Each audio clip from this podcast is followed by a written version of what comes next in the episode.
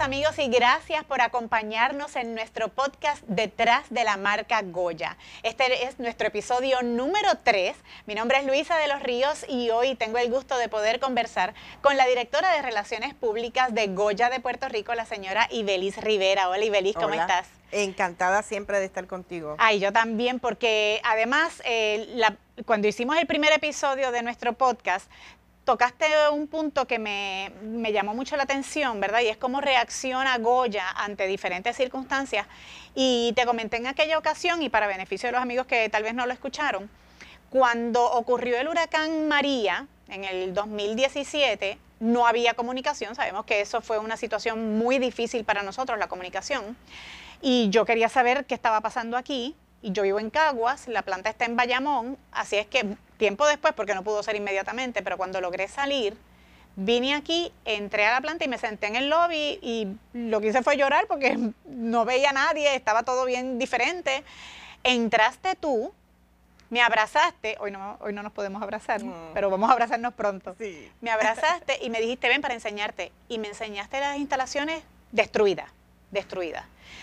Pero lo próximo que ocurrió después de ese abrazo nuestro fue que nos montamos en, una guagua y nos fuimos a pueblos remotos a llevar comida. ¿Qué es lo que pasa aquí en Goya? Que aquí como que no, las cosas no se piensan dos veces y rápido están montando comida y saliendo por ahí. Mira, este Luisa, yo, eh, tú sabes, yo creo que, que Goya tiene un alto, altísimo sentido de responsabilidad social. La comida es parte neurálgica en momentos de crisis. Eh, y yo te comentaba que la reacción a la comida siempre es igual, no importa lo que suceda. La diferencia del huracán María y el terremoto que hubo en enero... Que vamos a hablar también de eso. Es que fueron desastres naturales. Sí. En este caso estamos hablando de un desastre que es para el ser humano. Nuestro entorno ha seguido perfectamente bien. Hablas de la pandemia. Hablo de la pandemia. Nosotros tenemos luz, nosotros tenemos agua, nosotros tenemos puertos, eh, nosotros tenemos negocios y, industrias que han continuado eh, como si esto no estuviera pasando, ¿verdad? Ante la necesidad de que así sea. De manera que eh, son circunstancias diferentes eh, y la reacción nuestra siempre debe ser llevar el alimento. Espérate un momento, tengo que, tengo que hacer un alto y beliz. No, o sea, no, no, no vamos a perder de perspectiva de que esto es un negocio que esto, la industria del, alimento es un negocio también y que tú trabajas para, para también cobrar tu salario y tú haces tu servicio y siempre tratas de hacerlo lo mejor posible, pero estamos hablando de un negocio. Por eso es que me llama tanto la atención, porque a veces ustedes como que se van del negocio y se van a llevar comida a hacer cosas. Bueno, lo, Ciertamente, ¿verdad? Este, el sector privado está hecho para generar ingresos para hacer negocio y, fortalecerse económicamente. Pero está esa otra parte de la moneda que es tan importante y que le da incluso sostén a lo primero. Es que aquí es bien fuerte la responsabilidad social. En, el caso de Goya, sí, es, algo que tenemos bien presente. Eh, yo recuerdo, por ejemplo, cuando el huracán María, yo llegué a Goya el otro día después del huracán y, recuerdo, este, ¿verdad? La incertidumbre que sentí al ver cómo físicamente el huracán había afectado a Goya. Nosotros tuvimos un almacén completamente inundado eh, y, eso hacía que no pudiéramos tener manufactura porque tú no puedes fabricar si no tienes piso seca, seco donde eh, eh, reposar la, la, mercancía y distribuirla. De manera que eh, fue una, situación muy difícil eh, y sin embargo, a la vez empezamos a recibir inmediatamente, prácticamente, solicitudes de los municipios, los alcaldes implorando. De verdad. Porque los comercios estaban cerrados. ¿Y qué, y qué dicen ellos en esas cartas y qué te piden? no, en cartas no, acuérdate que no, eso te estoy hablando el, el primer y segundo día después del huracán.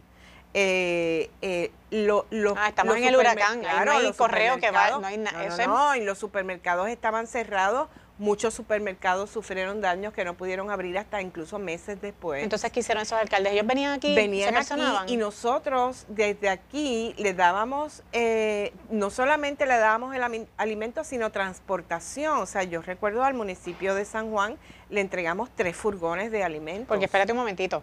Hay que recordar que si estamos hablando del huracán María, la gasolina es un asunto que te podía tomar 8, 9, 10 horas hacer medio tanque y podía ser que no llegara tu turno. Correcto, pero eh, para hacerte el cuento largo corto, porque fueron tantos detalles, porque también llevamos comidas calientes, preparamos con nuestros chefs alimentos y llevamos a diferentes instituciones y demás, comida caliente ya preparada, eh, pero Goya en un periodo de un mes y medio, inmediatamente después del huracán eh, María, distribuyó cerca de 1.5 millones de libras de alimentos. Eso, eso es una, una cantidad eh, extraordinaria. Pero ¿qué es lo que sucedió en aquel momento? Que nosotros teníamos muchos productos que de acuerdo a las regulaciones de FDA, que es la agencia federal que nos regula, ¿verdad?, de drogas y alimentos, eh, no se podían distribuir porque se habían mojado. Pero se moja la caja. El y sabemos que está bueno. El producto queda intacto dentro de la lata.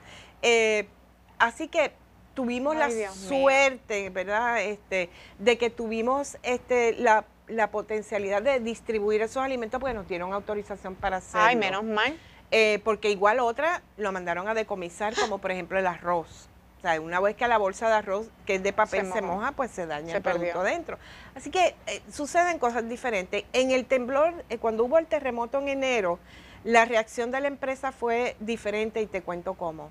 Nosotros inicialmente, obviamente, llevamos alimento al área sur, ¿verdad? Que a, los municipios más afectados en el sur de la isla. Pero cuando yo fui a los municipios del sur de la isla, fui a Guánica, fui a Guayanilla, fui a. Yauco, fui a Ponce, etcétera, etcétera, eh, y llevamos muchísima comida, pero me di cuenta que en los refugios principales la gente no tenía nada que hacer. Los niños estaban aburridos los jóvenes estaban aburridos. Y entonces lo que se afecta es Así que a mí se me ocurrió que si nosotros estábamos dando alimentos para el cuerpo, también teníamos que dar alimento para el espíritu. Y entonces creamos un proyecto eh, que titulamos Goya Respalda al Sur, contratamos una firma de artistas, eh, talleristas y demás, y llevamos eh, un día sí, un día no, a un, municipio, a un municipio diferente por dos semanas, casi tres, actividades desde por la mañana hasta por la tarde, con almuerzo incluido, para llevar distracción a, los diferentes... Este, Porque eh, se dijo mucho en ese tiempo que lo más que se, estaba afectando eran las emociones, porque era la incertidumbre de que habían perdido su casa, que dormían a la intemperie, que, no sabían cuándo regresar, que volví y vibraba la tierra. Entonces nos, era una inestabilidad eh, física y emocional. Terrible. Yo pasé eh, un segundo temblor de tierra, una réplica en Guayanilla eh, bastante fuerte, tú sabes, y, y, uno ahí se da cuenta porque no, no es lo mismo estar en San Juan que claro, estar allí. Claro. Eh, así que ese, esa fue la reacción de la empresa, ¿verdad? En términos de que más allá del, del alimento, también hacía falta otra cosa eh, muy importante. En el caso de ahora de la pandemia, pues naturalmente ha sido los alimentos preparados y hemos eh, llevado alimentos también a modo de compras y demás para diferentes égidas, diferentes, hemos dado alimentos para, por ejemplo, la península de Cantera, eh, creó una super paella para, creo que eran para dos mil personas. Nosotros este, todos los productos que necesitaban para la confección de, la, de las paellas. Eh, y así por el estilo, ha sido la cuestión de la alimentación preparada. Son circunstancias diferentes y uno reacciona, ¿verdad?, de acuerdo a, lo, a, la, necesidad. Eh, pero esa es parte, ¿verdad?, de, la responsabilidad social eh, de las empresas. Eh, por ejemplo, yo admiro mucho lo que hizo Destilería Serrayés, que dejó de producir ron para comenzar a producir el alcohol Eso hay que, se necesitaba en, en, la, que era la urgencia. hospitales. Era lo que se necesitaba. Así que e, ese tipo de reacción eh, es importante, es necesaria y es, es nuestro deber definitivamente. Qué bueno que tú los menciones a ellos claro, porque también es una, es una forma, este, Luisa, de uno retribuir esa lealtad que tiene el consumidor en tiempos normales. Tú sabes, tú tienes que estar presente, aparte de que las empresas somos gente que que vivimos, o sea, estamos compuestos de gente que vivimos y padecemos y sufrimos las mismas circunstancias que estamos en el mismo país. No estamos exentos de todo lo que sucede. Así que eh, nos corresponde ayudarnos de la mejor manera posible. Y Belis, este, ¿qué es lo que lo que dice la empresa en términos de, de, estamos en la planta para que sepan, estamos haciendo este podcast exactamente aquí adentro. Este, ¿qué es lo que dice la empresa en términos de compromiso social? Eh, ¿Hay algo establecido en, particular o eso tiene una, libertad? Porque es que me pregunto esto porque yo dudo de que ustedes tengan escrito en papel, si hay un huracán, pasa esto, hacemos esto, si hay un terremoto, pasa esto, si llegásemos a tener una pandemia, porque todas estas cosas han sido sorpresas. Sí, no, no, no está escrito sobre papel, lo que sí está escrito es el nivel de responsabilidad social que la, que la empresa siempre tiene que tener. Eh, respondiendo a las necesidades del país. Como estructura principal de responsabilidad social, pues nosotros tenemos, digamos, las áreas de intervención que son principales tres. Eh, la educación, las artes y el deporte. En el caso de mercadeo también se añaden otras áreas, pero en el caso de relaciones públicas esas son las tres áreas de intervención principalmente. Pero en el caso de eventos como este que, que hemos tenido y yo espero que no. Que ya, que está, hasta aquí. Que por favor. este, eh, pues naturalmente reaccionamos dependiendo de la necesidad inmediata que se vea, ¿verdad? Este, en el caso nuestro, siempre será relacionado con el alimento porque es lo que manufacturamos y con lo que podemos ayudar pero también si hace falta recurso económico para X o Y, pues también se ha dado. Ahora que tú dices eh, que las áreas principales que tú atenderías desde tu oficina sería educación, arte y deporte, no quisiera despedir este episodio de este podcast sin que me ayudases a, a traducir ese compromiso social que tiene la empresa a cómo yo podría hacerlo como mi compromiso social como individuo, como ser humano. ¿Qué es lo que yo puedo aprender de ese compromiso social que tiene Goya para yo ejecutarlo también como individuo? Bueno, naturalmente yo creo que el, efecto de, apoyar, de ayudar, de contribuir, de mejorar, eh, es algo que tiene que estar presente en todos los seres humanos. En el caso de las empresas, pues es algo que lo debemos hacer eh, por obligación. Eh, es parte de esa, suena, ¿verdad? Pero es, parte de nuestra responsabilidad.